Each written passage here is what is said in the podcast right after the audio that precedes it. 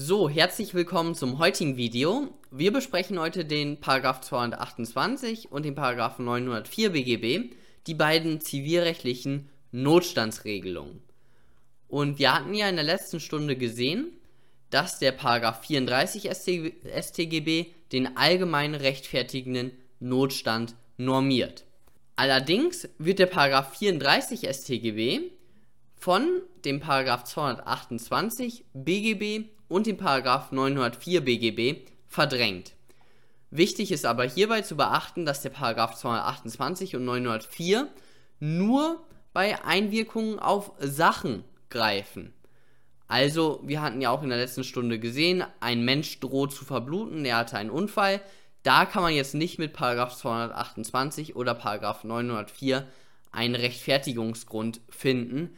Das geht mit diesen beiden Paragraphen nicht. Da muss man auf den allgemein rechtfertigenden Notstand aus 34 StGB, auf den muss man zurückgreifen.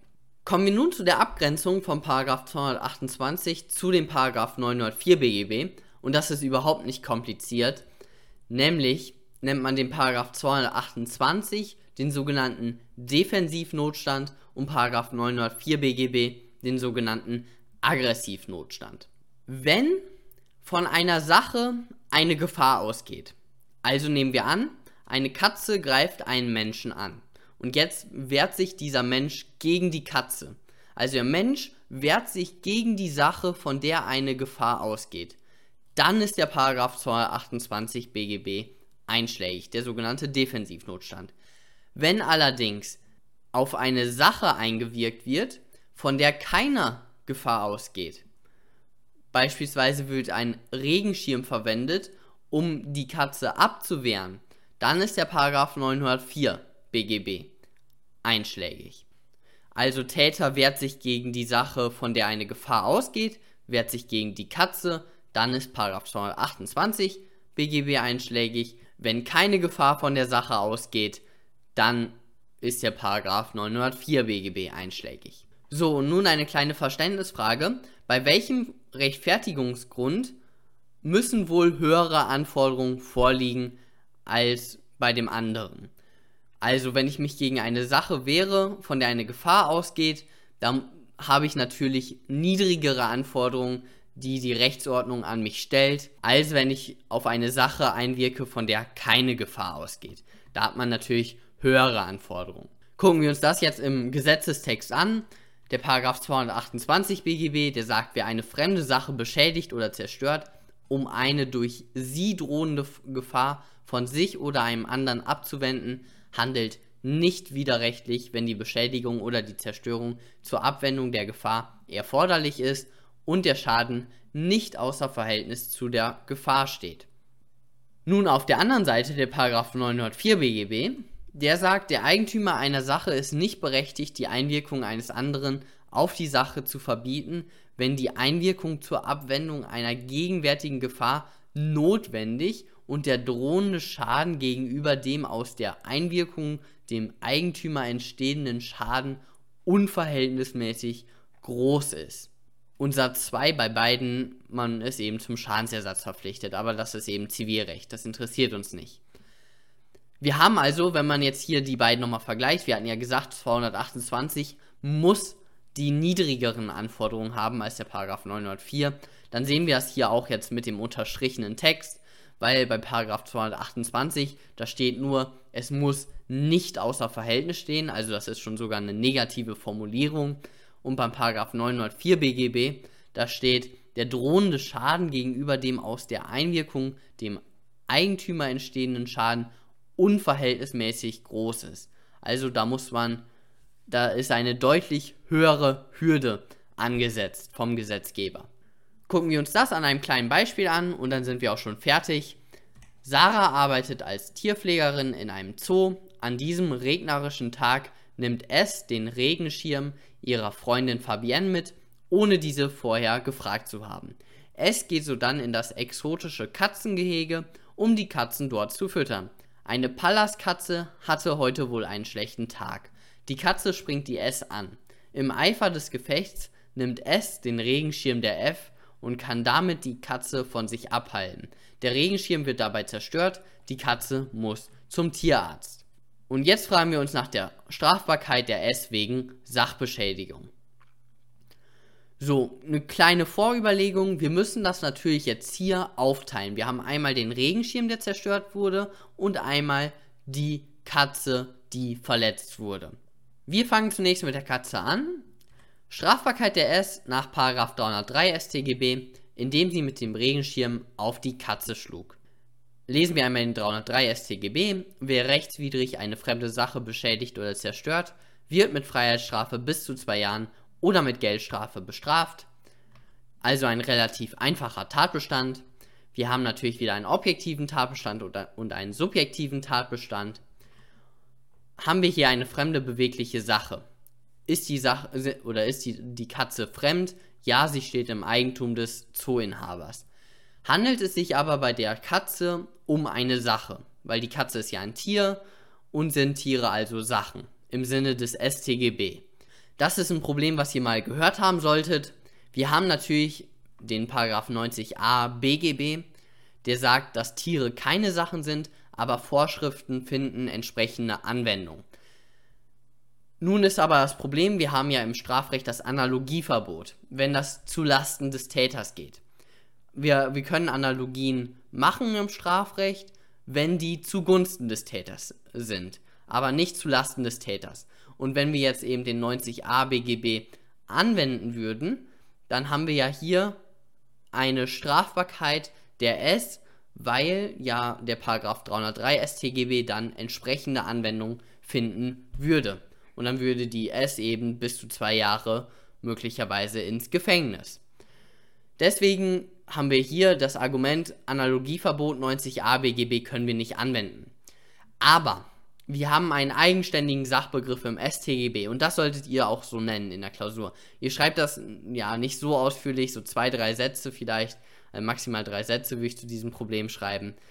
Ähm, ihr schreibt, dass es einen eigenständigen Sachbegriff im StGB gibt. Und Argumente dafür sind natürlich zum einen Artikel 20a Grundgesetz, der ja neu eingeführt worden ist äh, um die 2000er Jahre.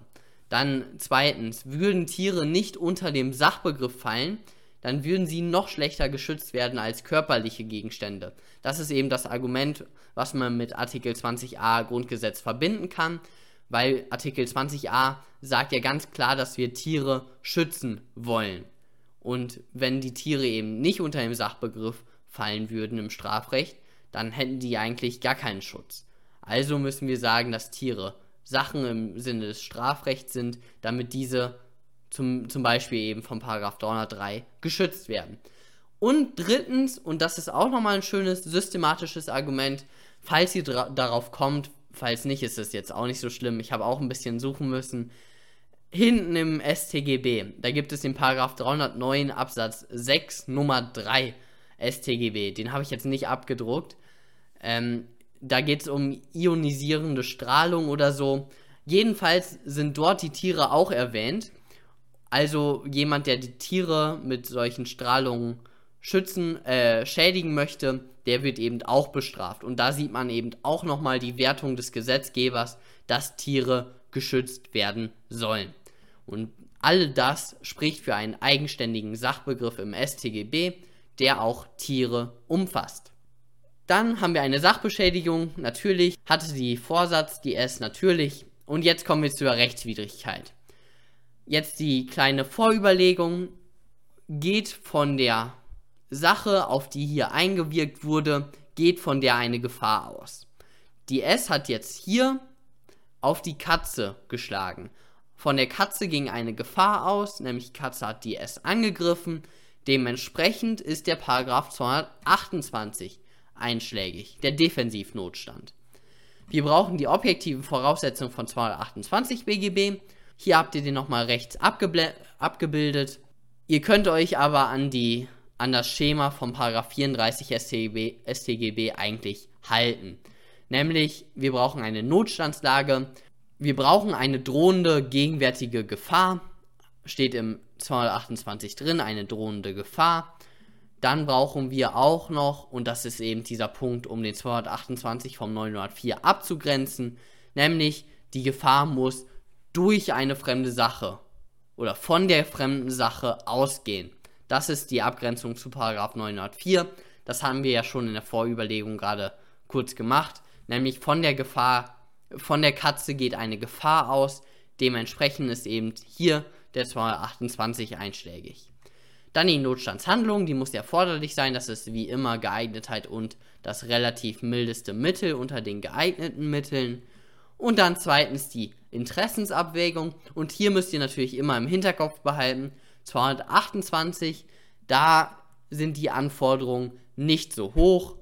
Und dementsprechend müsst ihr natürlich hier ein bisschen argumentieren und kommt dann zum Ergebnis, das war hier definitiv nicht außer Verhältnis besonders wenn im Sachverhalt steht, ja, die Katze droht die, die Augen aufzuschlitzen oder sowas. Also wenn es permanent und irreparable Verletzungen auf Seiten des Menschen geht und auf der anderen Seite die Katze muss einen Tag zum Tierarzt, dann wird wohl die Interessensabwägung darauf hinauslaufen, dass der dass es hier nicht außer Verhältnis ist, die Handlung gegen die Katze. So, dann subjektive Voraussetzungen natürlich auch noch in Kenntnis und aufgrund der Notstandsla äh, Notstandslage. Und somit haben wir das alles. Sie war gerechtfertigt in Bezug auf die Katze. Und das gleiche nochmal in Bezug auf den Regenschirm. Natürlich, und hier ist jetzt der 904 BGB einschlägig, weil von dem Regenschirm ging natürlich keine Gefahr aus, aber sie verwendete den Regenschirm, um eine Gefahr von sich abzuwehren aber von dem Regenschirm selbst ging keine Gefahr aus. Und das ist eben die, diese entscheidende Frage für die Abgrenzung von 904 zu 228 BGB. Und dann diese, die, eine gegenwärtige Gefahr, die nicht von der Sache, also hier dem Regenschirm ausgeht, das ist alles der Fall. Und dann kommen wir zu der Interessensabwägung. Und hier müssen wir uns fragen, ist der drohende Schaden, die der Schaden, der der S droht, ist dieser Schaden gegenüber dem Schaden an dem Eigentum unverhältnismäßig groß. Und hier werden wir wohl sagen müssen, Regenschirm für 20, 30, 40, 50 Euro, wie viel auch immer. Da ist der drohende Schaden, nämlich der drohende Schaden auf die körperliche Unversehrtheit, nicht unverhältnismäßig groß in Bezug auf den Regenschirm, der nur, keine Ahnung, 30, 40 Euro wert ist. Perfekt, das war's dann auch schon von dem heutigen Video. Ich hoffe, es ist klar geworden. Bei Fragen könnt ihr einfach wieder Kommentare unten da lassen und wir sehen uns beim nächsten Mal. Bis dann.